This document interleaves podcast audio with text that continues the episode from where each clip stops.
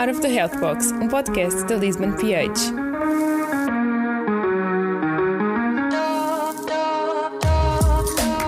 Boa tarde e bem-vindos a mais um episódio do podcast Out of the Health Box da Lisbon PH.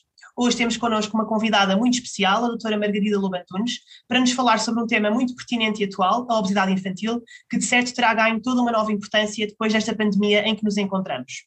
A doutora Margarida Lobantunes é formada em Medicina pela Faculdade de Medicina da Universidade de Lisboa, é a atual diretora clínica do Hospital Lusíadas de Lisboa, é pediatra responsável pela consulta de obesidade infantil e consulta de prevenção de doenças cardiovasculares nesta mesma unidade, é ainda cofundadora da Unidade de Pediatria do Hospital Lusíadas de Lisboa e a autora do livro A Descoberta do Seu Bebê.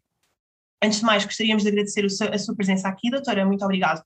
Um, passamos então agora um pouquinho aqui para as questões um, que a primeira que eu gostava que, que nos soubesse então responder era qual é a principal diferença entre sobrepeso e obesidade?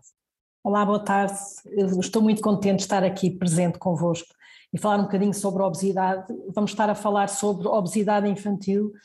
Uh, só para terem uma ideia, como é que nós definimos a obesidade?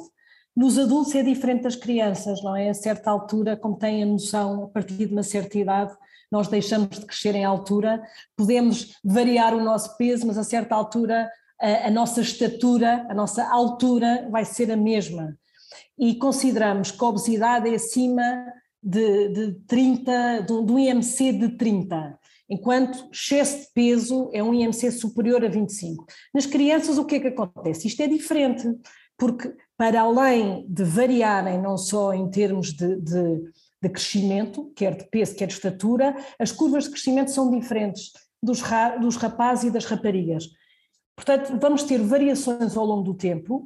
Nós temos livros de saúde infantil das crianças onde fica registado peso e altura, e a dada altura fazemos o cálculo do índice de massa corporal e temos gráficos também, e nos gráficos depois podemos perceber se for excesso de peso vai situar entre o percentil 85 e o percentil 97, acima do percentil 97 já consideramos obesidade. Isto é uma coisa que é importante em qualquer consulta de, de saúde infantil, e as consultas podem ser realizadas ou por uh, médicos de família, portanto, uh, medicina geral e familiar, ou por pediatras, é mandatório na avaliação de qualquer criança medir a criança, pesar a criança e fazer o cálculo do seu índice de massa corporal. Porque muitas vezes nós achamos, olhamos para a criança e temos a noção que pode ter um bocadinho de, de excesso de peso, mas é, é muito importante quantificar. E aí vamos ter o primeiro diagnóstico, vamos identificar se temos ou não um problema e, e, não, e não há volta a dar. Quer dizer, confrontamos os pais: olha, o seu filho tem excesso de peso ou o seu filho tem obesidade. E isso vai ser o ponto de partida para qualquer tipo de intervenção. Um, muito obrigada, doutora. Uh, onde é que diria que se situa atualmente Portugal no panorama da obesidade infantil em termos mundiais? É assim, o panorama de, de obesidade uh, a nível. Só para terem uma ideia, do ponto de vista mundial, a obesidade duplicou desde 1980. Não é? E, e, isto é bastante assustador. E uma das coisas que é, que é importante salientar é que a obesidade não é apenas dos países muito desenvolvidos. Nós, neste momento, começamos a ter questões de excesso de peso e obesidade de uma forma transversal, portanto, países que estão em vias de desenvolvimento. Pensa-se, há uma estimativa que cerca de 50% da população mundial será obesa em 2025. Portanto, nós estamos em 21 eh, a dada altura, isto é bastante assustador. Dos países da Europa, eh, Portugal é um dos países que tem o maior número de crianças com excesso de peso. Eh, há vários estudos que dizem que cerca de entre 30% e 32% de crianças entre os 7 e os 9 anos têm excesso de peso. Eh, e a dada altura isto é bastante assustador, não é? Portugal tem, temos alguns programas muitíssimo interessantes de vigilância que nós participamos, que é o COSI, que é uma iniciativa de, de vigilância de, de, nutricional infantil e, e, é uma coisa que também está eh, ligada à Organização Mundial de Saúde, são 15 países da Europa que estão a participar e Portugal também participou nisto, mas uh, os nossos números são bastante preocupantes. Temos um, um número elevado de crianças com excesso de peso e obesidade. E depois há uma coisa que eu acho que é, que é importante uh, pensarmos um bocadinho, que é uh, estas crianças obesas vão, vão crescer, vão ser adolescentes obesos e depois vão passar a ser adultos obesos. Portanto, se nós não conseguirmos tratar ou resolver o problema na idade pediátrica, que é até aos 18 anos, nós vamos ter adultos obesos. E com tudo o que isto implica em termos de, de saúde e de outras doenças é, é, realmente preocupante os números que nos está aqui a apresentar. Um, efetivamente, um, põe-nos aqui um bocadinho a pensar também, e vou já fazendo aqui, já aponto para a, para a próxima questão, que é um, como é que acha que deve ser constituída a dieta de uma criança e como é que esse aspecto vai afetar então o, o seu metabolismo? A, a dieta, porquê que, nós, porquê que nós temos questões de, de excesso de peso ou de obesidade, não é? Basicamente há um desequilíbrio, não é? Há um desequilíbrio entre uh, aquilo que nós ingerimos do ponto de vista energético e a atividade física que praticamos. Muitas vezes o, o, o, não, é, não é só uma questão, não é, não, não é só uma criança que não faz desporto, é uma criança que ingere uh, calorias a mais ao longo do seu dia. Há uma série de recomendações, não é, em relação à alimentação infantil, começando uh, talvez por uma das mais importantes logo desde a nascença, que é o, o aleitamento materno, neste momento é, é considerado gold standard de prática do aleitamento materno exclusivo até aos seis meses de idade. Nós sabemos se introduzirmos outros alimentos precocemente, eh, eh, não quer dizer que não seja, eh, às vezes pode ser necessário, mas existindo leite materno, o ideal é fazer leite materno em regime de exclusividade até aos seis meses de idade. E, e isto está demonstrado que reduz uh, o risco de desenvolver obesidade mais tarde. Um, a, a, dieta, a criança não, não é um, um, elemento isolado, não é? E a pergunta é, é, como é que nós vamos constituir a dieta, a dieta da criança, mas a criança insere-se na sua família, que por sua vez faz parte de uma comunidade que, e a criança ao mesmo tempo está inserida numa escola. Portanto, a criança é exposta, não é, a, a vários estímulos do ponto de vista da alimentação, que podem ser positivos ou negativos, não é? Portanto, a nossa intervenção a promover uma alimentação saudável uh, vai ter que ser logo desde o nascimento. E, uh, claro, com fatores culturais, não é? Nós em Portugal também temos pessoas que, uh, que são imigrantes de outros países, não é? E, e também e muitas vezes vamos respeitar o, as suas culturas do ponto de vista uh, alimentar, isso é extremamente importante, mas uh, de facto é preciso perceber, há assim umas regras básicas, vamos pensar assim, não é preciso introduzir açúcares na alimentação de uma criança, não é? Os açúcares devem ser introduzidos quanto mais tarde melhor. Há uma série de coisas que, que, que são fundamentais, são pilares. E isto não só em termos da alimentação da família, que é na realidade onde a criança cresce e tem um impacto extremamente importante no seu crescimento e desenvolvimento, mas como também na escola. Se a comida que é oferecida, por exemplo, nas cantinas da escola, nos bares da escola, muitas vezes as máquinas que dispensam uh, uh, produtos, se não forem saudáveis, a criança, se as, as, escolhas que são oferecidas não são saudáveis, nós não vamos conseguir promover uma alimentação e um estilo de vida saudável. Portanto, hum, a obesidade não é. Eu, eu há bocado fiz uma, quase uma equação muito simplificada e disse que uh, as pessoas têm excesso de peso ou são obesas porque ou comem demais ou fazem exercício de menos. É lógico que isto não é só assim, não é? Se isto fosse uma equação tão simples, não tínhamos um problema tão complicado. Porque a, a obesidade infantil, neste momento, é a doença crónica eh, mais frequente em idade pediátrica, não é? Às vezes as pessoas pensam assim, doenças crónicas em pediatria, a mais frequente é a obesidade. Ponto.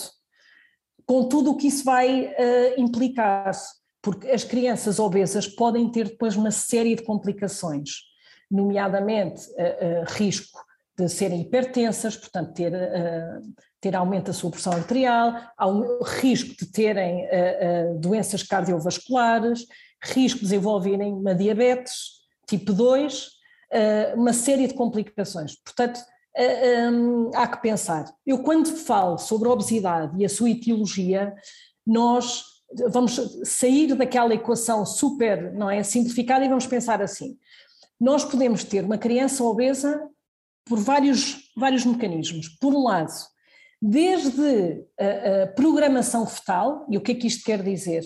Durante a gravidez, o que a, a mulher grávida ingere, se a mulher grávida fuma, uh, se o aumento de peso for excessivo, tudo isto pode condicionar uh, uh, mais tarde, não só o bebê, mais tarde a criança, a ter uma maior probabilidade de ser obesa, o que é extraordinário. Portanto, no fundo, se eu estou a dizer que nós podemos ter programação fetal, Uh, se, eu, se, quiséssemos pensar assim, vamos prevenir a obesidade, então muito bem, então se calhar vamos começar a prevenir a obesidade na grávida. Nós sabemos aquilo que a, que a grávida come, ou melhor, aquilo que a mulher eh, ingere, mesmo antes, meses antes de engravidar, pode ter impacto depois no feto.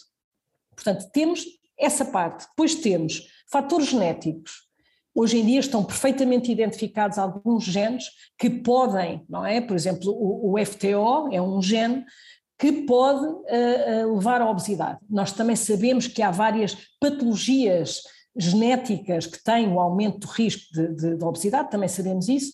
Agora, sabemos também que em certos genes, não síndromes genéticos, certos genes que também vai depender do fator ambiente. Portanto, a criança pode ter um gene, mas isso não é, uh, uh, não vai determinar a 100% essa criança ser obesa.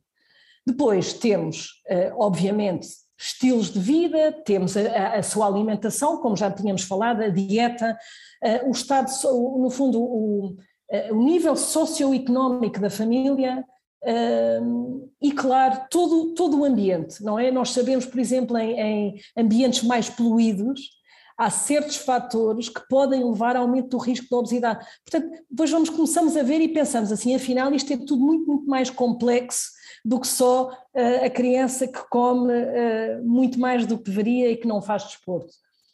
Um, é, é, realmente incrível como é que tantos fatores podem então contribuir para, para a obesidade infantil, um, mas a doutora aqui ao longo do seu discurso também referiu uh, o papel da família, uh, que, é, que é efetivamente muito importante na prevenção da doença. Uh, de que forma é que considera que a família pode ter então um papel mais ativo, tanto na prevenção da doença, como até também no tratamento da doença, depois propriamente dita, quando ela já está instalada? Eu acho que é, é, eu acho que a importância dos pais e da família talvez seja o, no fundo a nossa pedra-chave de base de toda a nossa atuação, quer não só uh, na prevenção, quer no tratamento, como é óbvio. O que é que acontece? Nós temos a, a família vai determinar todo o não só toda a, toda a alimentação da criança, como também a, a sua apetência para praticar ou não atividade física. Portanto, se temos pais que são mais sedentários, a criança muitas vezes, em vez de ao fim de semana ir passear ao parque ou, ou, ou, fazer praticar desporto, muitas vezes vão ficar em casa agarrados a, a tablets e a computadores e por aí fora. Portanto, a, a família é determinante na promoção de estilos de vida saudáveis, há um artigo muito interessante que já tem alguns anos, foi, foi, foi publicado numa revista uh, uh, que é o Pediatrics, em, em 2010, um, um, artigo muito simples que mostrava algumas rotinas de família e como é que isso tinha impacto na obesidade em crianças de idade pré-escolar nos Estados Unidos. E, e, eles, no fundo, assinalavam uma coisa que eram três rotinas e, e coisas que são simples que era uh, jantar em família, portanto, jantar em, em, família mais de cinco noites por semana, e estamos a falar de crianças pré-escolares. Criança, e a criança ter uh, níveis adequados de sono, portanto, dormir cerca de 10 horas e meia ou mais por noite, e uh, tempo limitado de ecrãs. E, e assim, nesta altura, isto é 2010, não, se calhar não tinham os tablets e as coisas que tinham agora, mas não interessa, televisões, vídeos digitais, por aí fora. E isto está limitado a menor ou igual a duas horas por semana. Portanto, numa família em que jantam juntos cinco noites por semana, as crianças dormem mais de 10 horas por noite e uh, têm tempo de ecrã inferior a duas horas por dia, tinham menor risco de obesidade do que crianças que não tinham, uh, uh, no fundo, estas rotinas. E isto é uma coisa tão básica, pensar, pôr as pessoas a jantar em família, eu acho que eu, eu tento promover isso nas consultas, porque na realidade, uh, com as vidas muito atarefadas que as pessoas hoje em dia têm, com os seus trabalhos e, e por aí fora, às vezes não têm muito tempo para estar com os filhos. E, e, e, a hora da refeição é um bom momento de partilha, é um momento em que podem saber como é que foi o dia, uh, uh, tirar dúvidas, uh, dar algum reforço positivo, e eu acho que é um, um, momento extremamente importante de partilha entre os pais e os filhos, e, e no fundo para para perceberem o que é que se passa. E às vezes, e a história do tempo de, de, qualidade versus tempo de quantidade, a verdade é que o tempo de qualidade é, é importante. Às vezes não conseguimos ter tempo de quantidade, mas a qualidade uh, uh, acho, que é, acho que é para reforçar. E, e, são coisas mínimas, não jantar à frente da televisão, não é? Uh, hoje em dia eu tenho, eu falo com muitas famílias e, e tem as refeições à frente da televisão, quando está mais que provado, e há, há vários estudos engraçados sobre isto, que as pessoas comem muito mais quando estão distraídas, não é? É, é quase o fenómeno das pipocas no cinema. É uma pessoa com um balde enorme de pipocas está a ver um filme e de repente o balde já voou. E em circunstâncias normais, se alguém apresentasse um balde gigante, a pessoa dizia assim: que horror, eu não vou conseguir comer isso mas sentar a ver um filme, se calhar até em meia hora, nem, nem está a meio do filme, o balde já foi.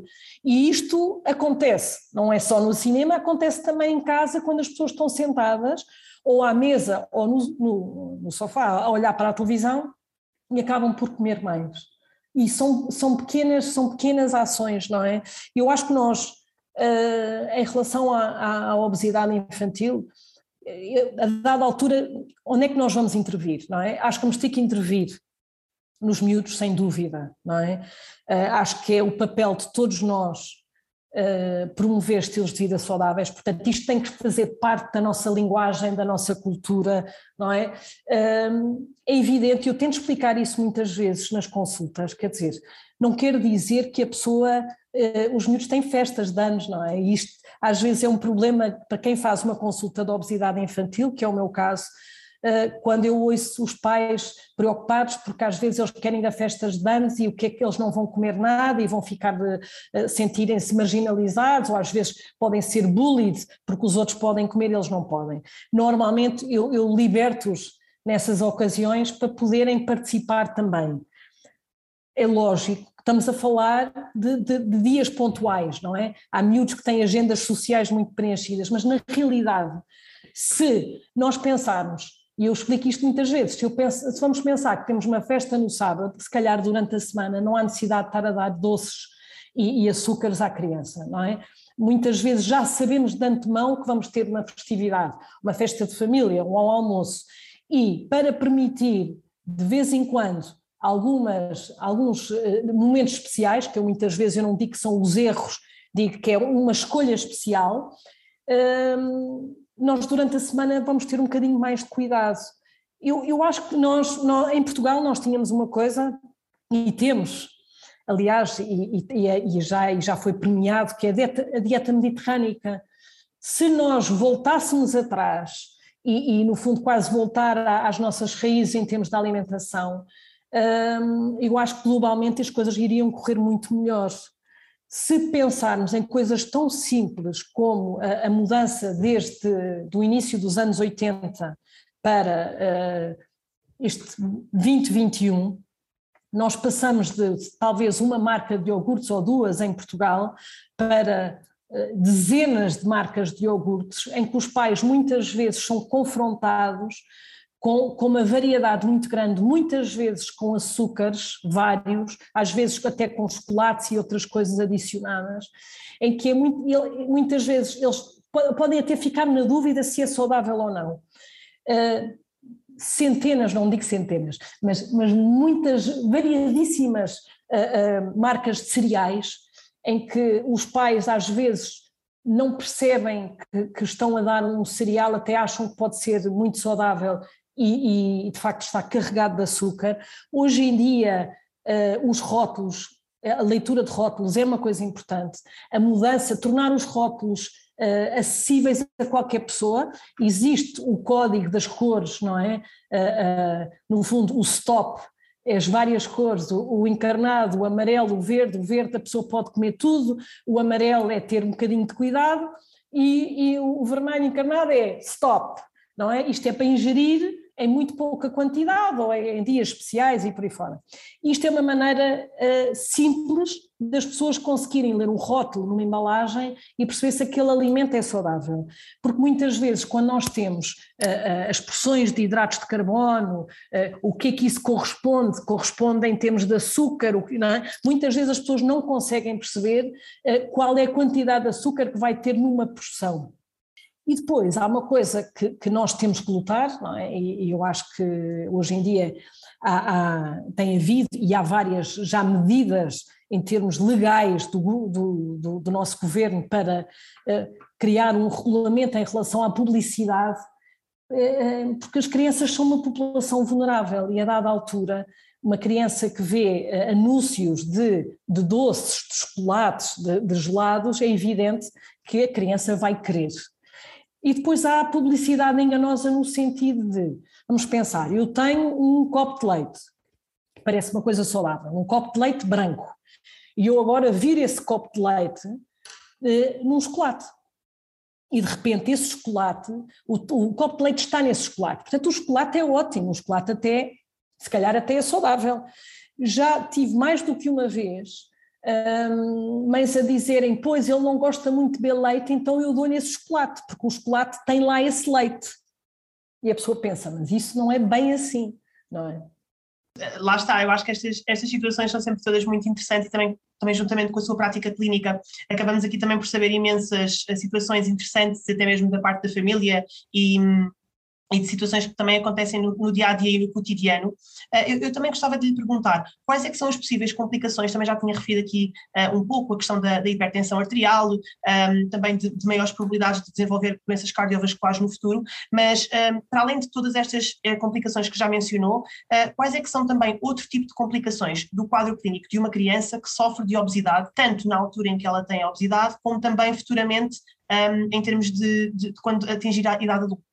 As, as, complicações nós podemos pensar em, em, em, curto prazo, ou melhor, aquilo que a criança, aquilo que nós podemos observar uh, uh, ainda na idade pediátrica, e depois vamos ter uma série de complicações de facto que só vão aparecer mais tarde. Portanto, se essa criança uh, que depois vai ser adolescente e depois adulto se não conseguir controlar o peso, uh, de facto vamos ter uma série de, de doenças, uh, não é? Eu, eu, falei da hipertensão, vamos ter aumento de risco de AVC, de infarto. há um comentário, houve um comentário há uns anos atrás da, da responsável da Organização Mundial de Saúde na altura, que era a Margaret Chan, e fez um comentário na altura que eu achei extraordinário, que foi alertar que esta geração eh, vai viver menos anos do que a geração anterior. Porquê? Porque nós estamos a conseguir tratar uh, uh, as doenças infecciosas, não é? Agora vivemos, estamos em plena pandemia ainda, não é? A pandemia ainda não está, ainda não está, não, não está encerrada, mas as doenças infecciosas hoje em dia já temos uma série de tratamentos, não é? Como sabem, temos antibióticos neste momento, temos a notícia extraordinária da vacina para a malária e a malária mata muita gente, não é? Uh, anualmente mata muita gente. Portanto, nós, do ponto de vista de doenças infecciosas, estamos a fazer avanços, não é? O, o HIV, que era uma doença que nos anos 80, 90 também matava, matava muita gente, hoje em dia, de facto, as pessoas vivem, vivem e vivem bem. Uh, o cancro, hoje em dia, continuamos a ter muitas pessoas a morrer de cancro, mas temos cada vez mais terapêuticas inovadoras em que as pessoas de facto conseguem viver até mais tarde e também com qualidade, e, e é, mas em relação às doenças cardiovasculares por aí fora, estamos a ter cada vez mais, de facto, graças a este, esta questão da obesidade. Hum, Portanto, a longo prazo eu diria que sim, a longo prazo vamos ter uh, hipertensão, arteriosclerose, uh, uh, diabetes, por aí fora, infartos, AVCs. na fase ainda da, da, da, idade pediátrica, temos uma coisa que para mim é, é, é extremamente importante e, e, é se calhar a complicação ou a comorbilidade que eu vejo mais frequente na minha consulta são, é o impacto psicológico. O impacto psicológico é uh, muitas vezes pouco valorizada pelos pais, os pais muitas vezes não sabem, os miúdos são vítimas de bullying, têm baixa autoestima, muitas vezes isolam-se, uh, uh, têm maior risco de desenvolverem depressão, uh, stress, ansiedade, e, e, a certa altura isto numa idade em que eles eh, estão a crescer, estão a, a, a, precisar de aprender num ambiente tranquilo e saudável, quer dizer, uma criança que não, não, que não se sente bem, que não se sente aceite, que é vítima de bullying pelos seus colegas, é muito duro. E já inúmeras vezes em consulta que eu pergunto uh, aos miúdos se eles estão preocupados com o peso ou se ficam tristes ou se acontece alguma coisa na escola, eh, muitas vezes eles dizem, dizem que não querem ir para a natação porque não querem estar de fato de banho, porque eh, há pessoas que dizem que são gordos ou baleia ou por aí fora, quer dizer, os, os nomes são variadíssimos. E, e, é, e é incrível porque frequentemente os pais não sabem, os pais não têm a noção que os miúdos sofrem. E depois o que acontece numa criança que, um, que, que, é vítima de, de, bullying aqui, que de facto isola-se, e a certa altura não vai querer praticar desporto, porque se pensarem assim, uh, muitas vezes é o último a ser escolhido, não é? Vamos, vamos o jogo de futebol e é a criança que fica para o fim, e depois, é, e depois a certa altura uh, não são muito ágeis porque de facto é, é importante praticarem desporto para conseguirem, não é, estarem mais fit, mas, mas a certa altura vão se retraindo e vão, no fundo, o exercício acaba por ser quase uma tortura. Então vão se isolando. Portanto, aquilo que eu até precisava que eles fizessem, que era uh, praticar desporto e estarem tranquilos e felizes, acabam por não fazer. Por isso, uh, eu faço sempre este alerta em relação aos pais. Os miúdos muitas vezes têm vergonha de admitirem que, que são vítimas de bullying. É, é, é um processo muito, muito difícil. Portanto, em qualquer consulta de obesidade. A consulta de obesidade não é só uma pessoa.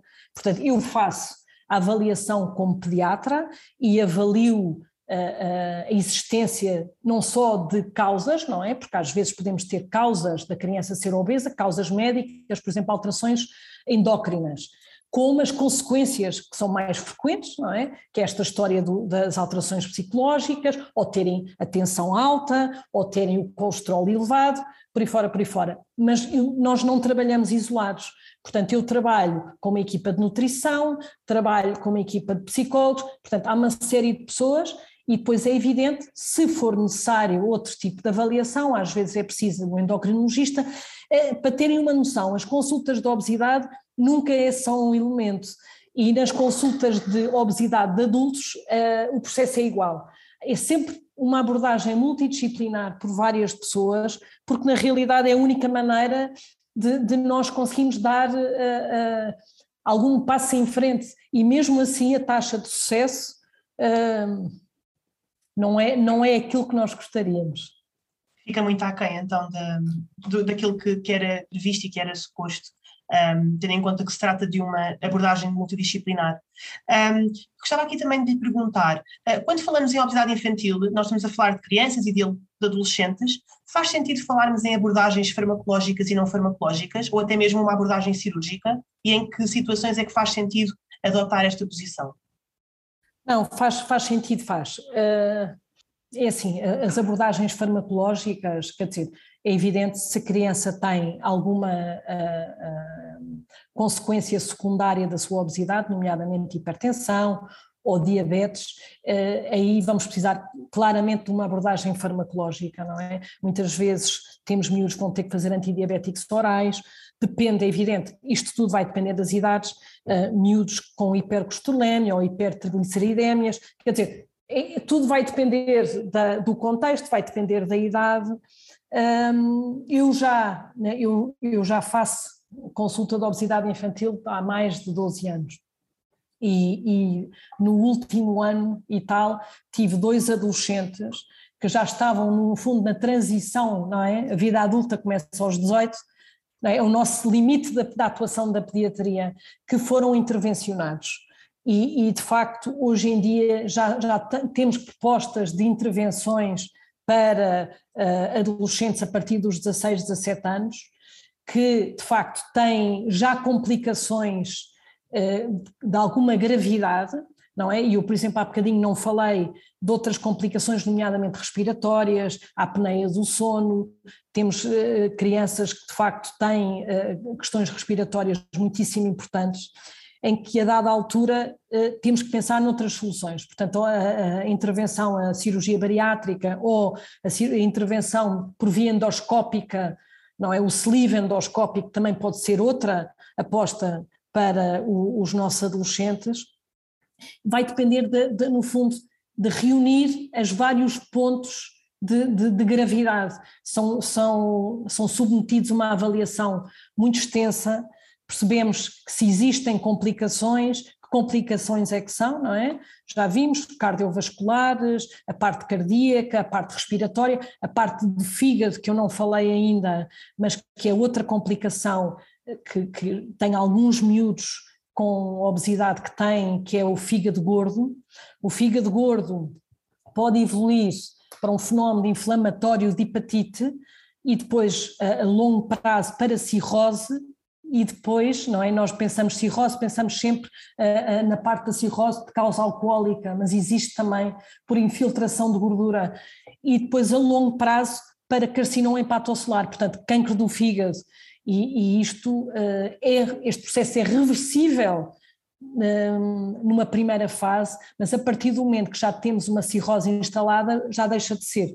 Portanto, isto é tudo, tudo avaliado. Uh, os dois adolescentes, barra adultos, que já estavam na transição, que fizeram a intervenção, um, correu muitíssimo bem e, e, de facto perderam peso. Mas, mas, no fundo, é um patamar, é preciso avaliar, ter a avaliação psicológica feita, nutricional, e temos que ter um timing, temos que, uh, no fundo, fazer uma intervenção e também temos fisioterapia para pôr uh, a parte do exercício, é extremamente importante. Nós temos no, no, nosso grupo de tratamento de obesidade também temos a equipa da fisioterapia envolvida, com plano de atividade física, porque é evidente, se uma pessoa tem muito, muito peso, não podemos de repente dizer assim, agora vai correr a maratona. Não, vamos fazer um, um plano individualizado para essa pessoa, que tipos de atividade é que pode praticar, às vezes tem questões, pode ter dores nos joelhos, por exemplo, ou dores de coluna devido ao excesso de peso, portanto vamos estabelecer o plano e, e, vamos fazer uma intervenção. E depois o que é que acontece? Fazemos tudo direitinho, ao fim de X tempo,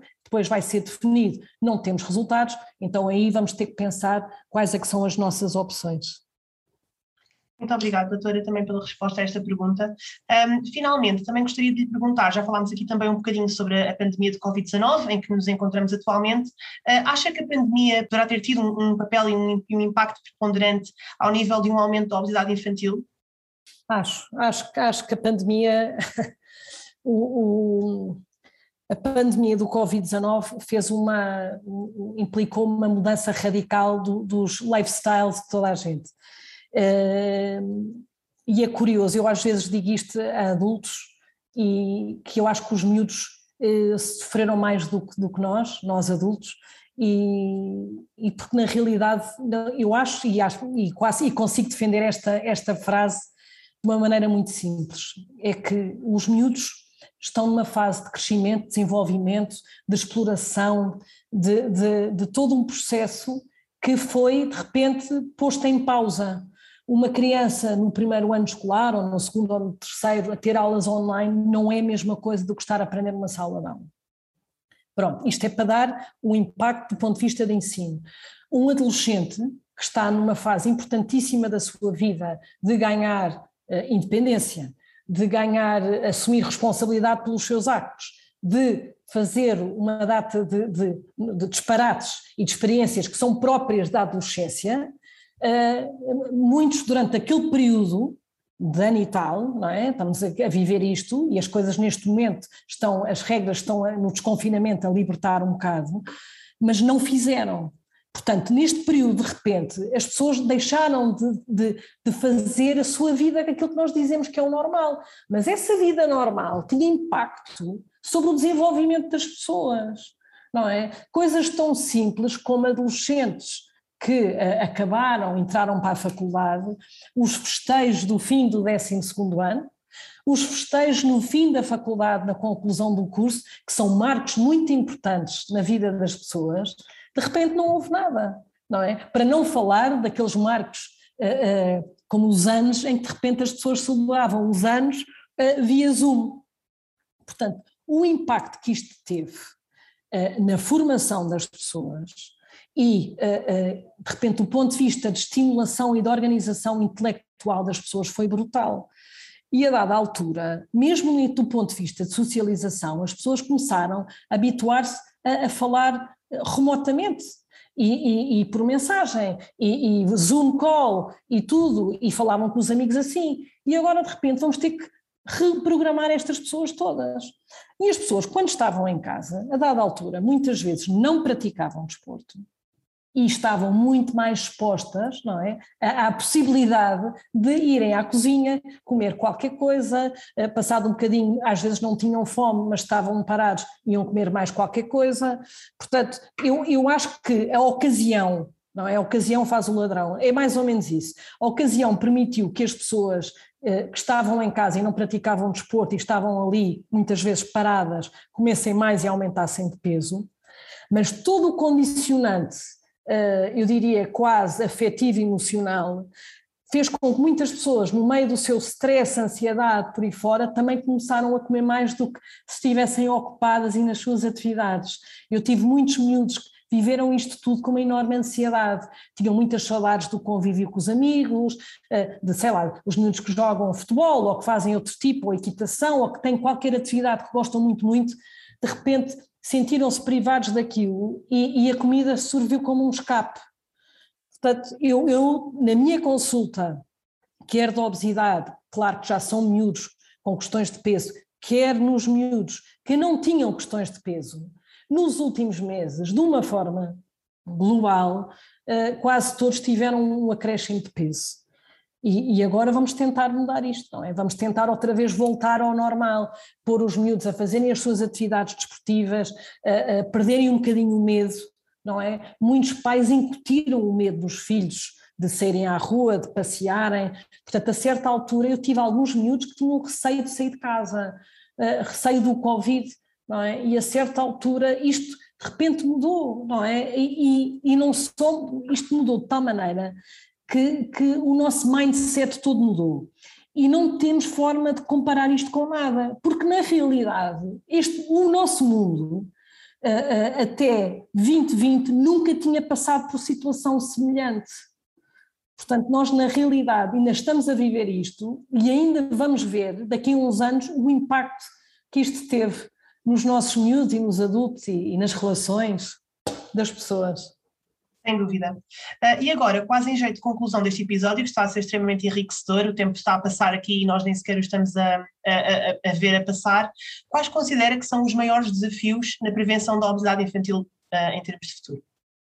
Eu acho que nós vamos ter que pensar onde é que nós queremos que a mensagem chegue, não é?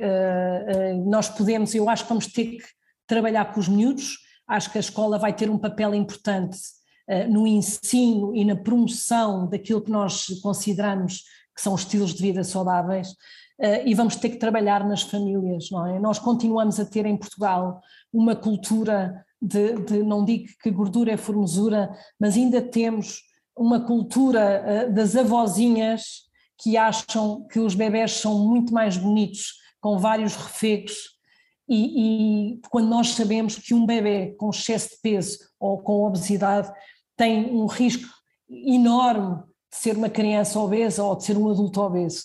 Portanto, vamos ter que mudar todo o mindset. Um, mas, não, mas aquilo que eu disse há bocadinho, de voltar um bocado às raízes da dieta mediterrânica, eu acho que isto não é assim tão difícil.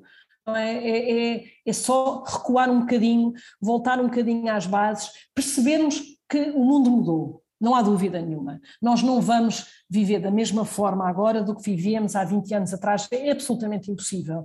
Os miúdos têm a, a, nas suas mãos uma tecnologia ao seu dispor, um acesso à informação uh, uh, completamente diferente, uma forma de comunicarem uns com os outros várias plataformas de, de, de, de social media. Portanto, isto, objetivamente, o mundo mudou, isto não vai recuar. E, e, a tendência provavelmente vai ser diferente. Agora, há uma série de coisas que nós podemos batalhar não é? A alimentação saudável, sim. É possível de vez em quando uh, prevaricar, com certeza. Eu, eu, normalmente o que explico aos pais é: se a minha alimentação for saudável 90 ou 90 e tal por cento das vezes, não vai ser uh, aquele queque ou não vai ser aquele gelado que vai levar que a pessoa seja obesa. Os pais muitas vezes dizem, ah, o problema são o, uh, o, fast food, não é? O fast food veio para Portugal e neste momento temos indo variadíssimas cadeias de fast food em Portugal. Mas, mas na esmagadora maioria das crianças vão à minha consulta, não é o fast food, eles nem sequer comem, um, não, não são frequentadores assíduos do fast food. Não é esse o problema, é tudo o resto. É tudo somado, é, é, o pequeno almoço, é o pequeno almoço que se calhar não pode ser cereais com chocolate, stop. Aliás, eu hoje fiz uma consulta de manhã e eu, uma criança com excesso de peso e eu perguntei o que é que foi o pequeno almoço e os cereais tinham chocolate, não interessa. E eu disse stop. E, e, e a seguir tinha comido um queque, stop. Portanto, são coisas muito básicas. E de repente, quando nós dizemos isto aos pais, eles ficam a olhar e parece que, que não é? Acende-se uma luz, não é?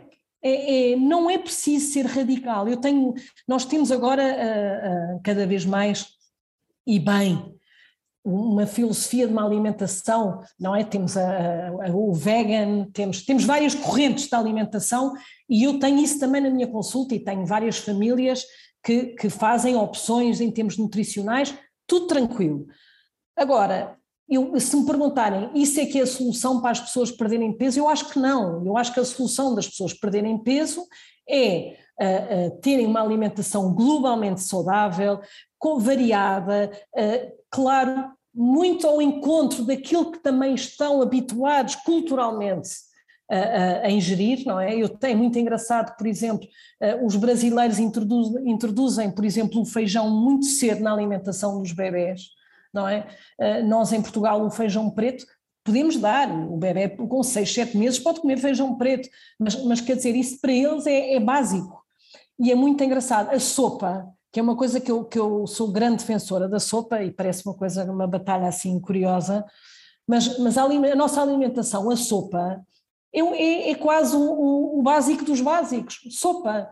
E se pensarem, a sopa é uma ótima maneira de, de, de, iniciar uma refeição, às vezes até pode ser quase uma refeição, dependendo do tipo de sopa, e, e tem nutrientes, e tem fibras, vitaminas, por aí fora, mas é uma coisa muito cultural nossa, porque eu tenho bebés na minha consulta, por exemplo, de países nórdicos, e a pessoa fala em sopa e eles dizem sopa, soup, não é?